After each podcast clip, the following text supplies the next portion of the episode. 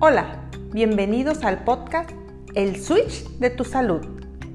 Soy Mónica García, médico especialista de profesión, y mi pasión es desarrollar herramientas con evidencia científica que te acompañen a transformar tu salud con una visión holística.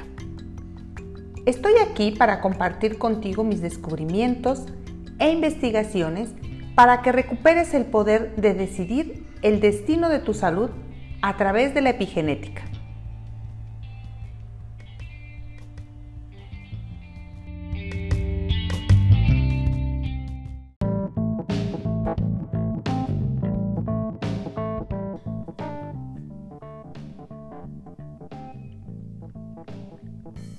...22 días de pequeños hábitos que te transformarán. Poco a poco, un poquito se convierte en mucho. ¿Crees que es posible quitarse el estrés? Seguramente muchas veces has escuchado decir que es muy difícil desaparecer el estrés.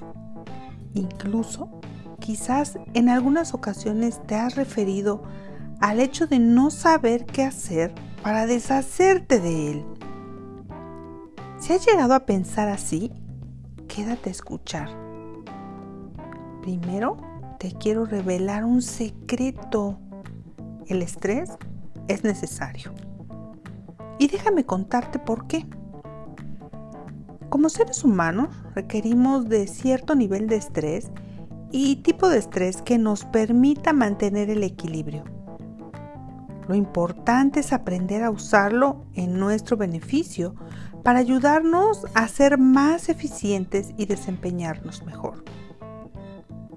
El estrés no se quita, se transforma. Para aprender a hacerlo, quiero acercarte a los conceptos para que reconozcas en qué punto de estrés te encuentras y así sepas cómo influye en tu desempeño. Existen dos tipos de estrés. El EU3, que es el estrés saludable, por llamarlo de alguna manera, y este se presenta de manera inicial, es decir, cuando empiezas a encontrarte con esa señal, con ese estresor, con ese momento de la vida que empieza a generar una exigencia en ti.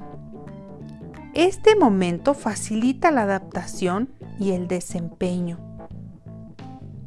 Y existe otra forma, otro tipo de estrés, que es el distrés y ese es el estrés no saludable. Se presenta cuando ese estímulo inicial se queda, permanece de manera sostenida y nos puede conducir al agotamiento físico y emocional. Según cifras de la Organización Mundial de la Salud, México se encuentra ya en términos de estrés laboral por encima de China y Estados Unidos, las dos economías más grandes de la Tierra. En México, alrededor del 18.4 millones de ciudadanos padecen depresión y desde 2017, 7.000 trabajadores fueron incapacitados por esta causa, según datos de el IMSS. En base a la clasificación del estrés llamado eutrés y distrés, existen cuatro posibles formas de manifestación que se relacionan con nuestro desempeño y esfuerzo. Por ejemplo, cuando tienes eustrés y tu desempeño es correcto, este se va a presentar en aquellas personas que cuentan con herramientas que le les permiten adaptarse con facilidad. Son creativos, tienen objetivos claros y deciden en función a su propósito o visión de vida. Esto permite que sus niveles de cortisol, la hormona del estrés, se mantengan bajos sin causar desequilibrio a sus células. Existe otra forma de U3 que se acompaña del no esfuerzo. Aquí las personas aceptan la no actividad como algo favorable y positivo y le permiten a su cuerpo y a su mente descanso. Pero descanso sin crear culpa ni arrepentimiento. Pero existe la otra cara de la moneda o la otra forma de presentación del estrés, que es el distrés más el esfuerzo. En este, las personas tienen altas exigencias de productividad sin tener esos recursos o esas herramientas que les permitan adaptarse a esta demanda. Son esas personas que trabajan de esta manera y que debido a que el esfuerzo que realizan para alcanzar los parámetros de exigencia marcados, elevan sus niveles de cortisol y otros químicos que se producen durante el estrés. Y finalmente, la presencia de distrés y poco esfuerzo.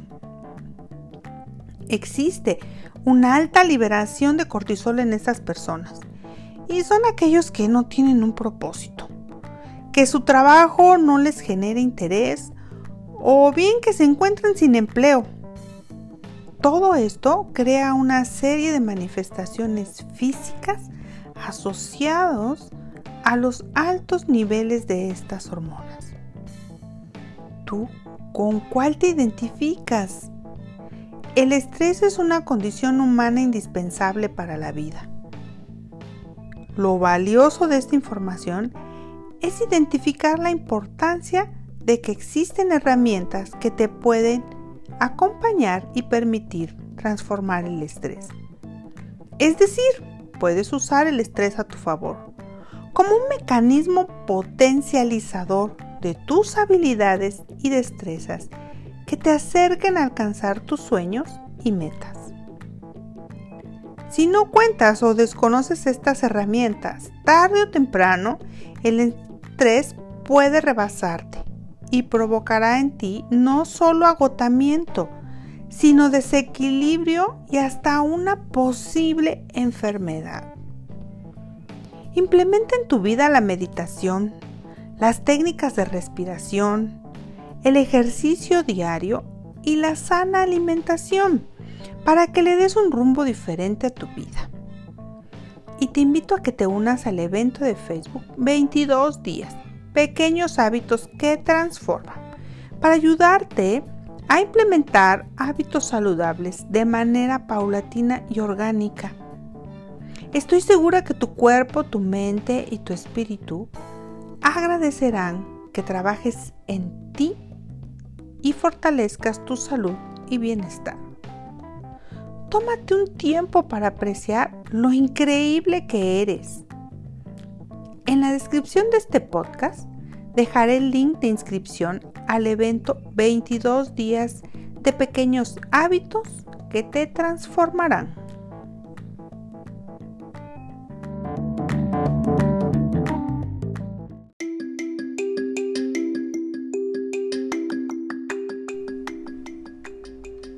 Gracias por tu compañía.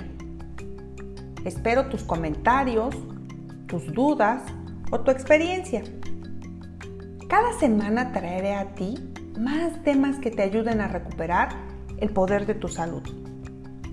Para más información visita monicagarcia.com.mx o visita mis redes sociales.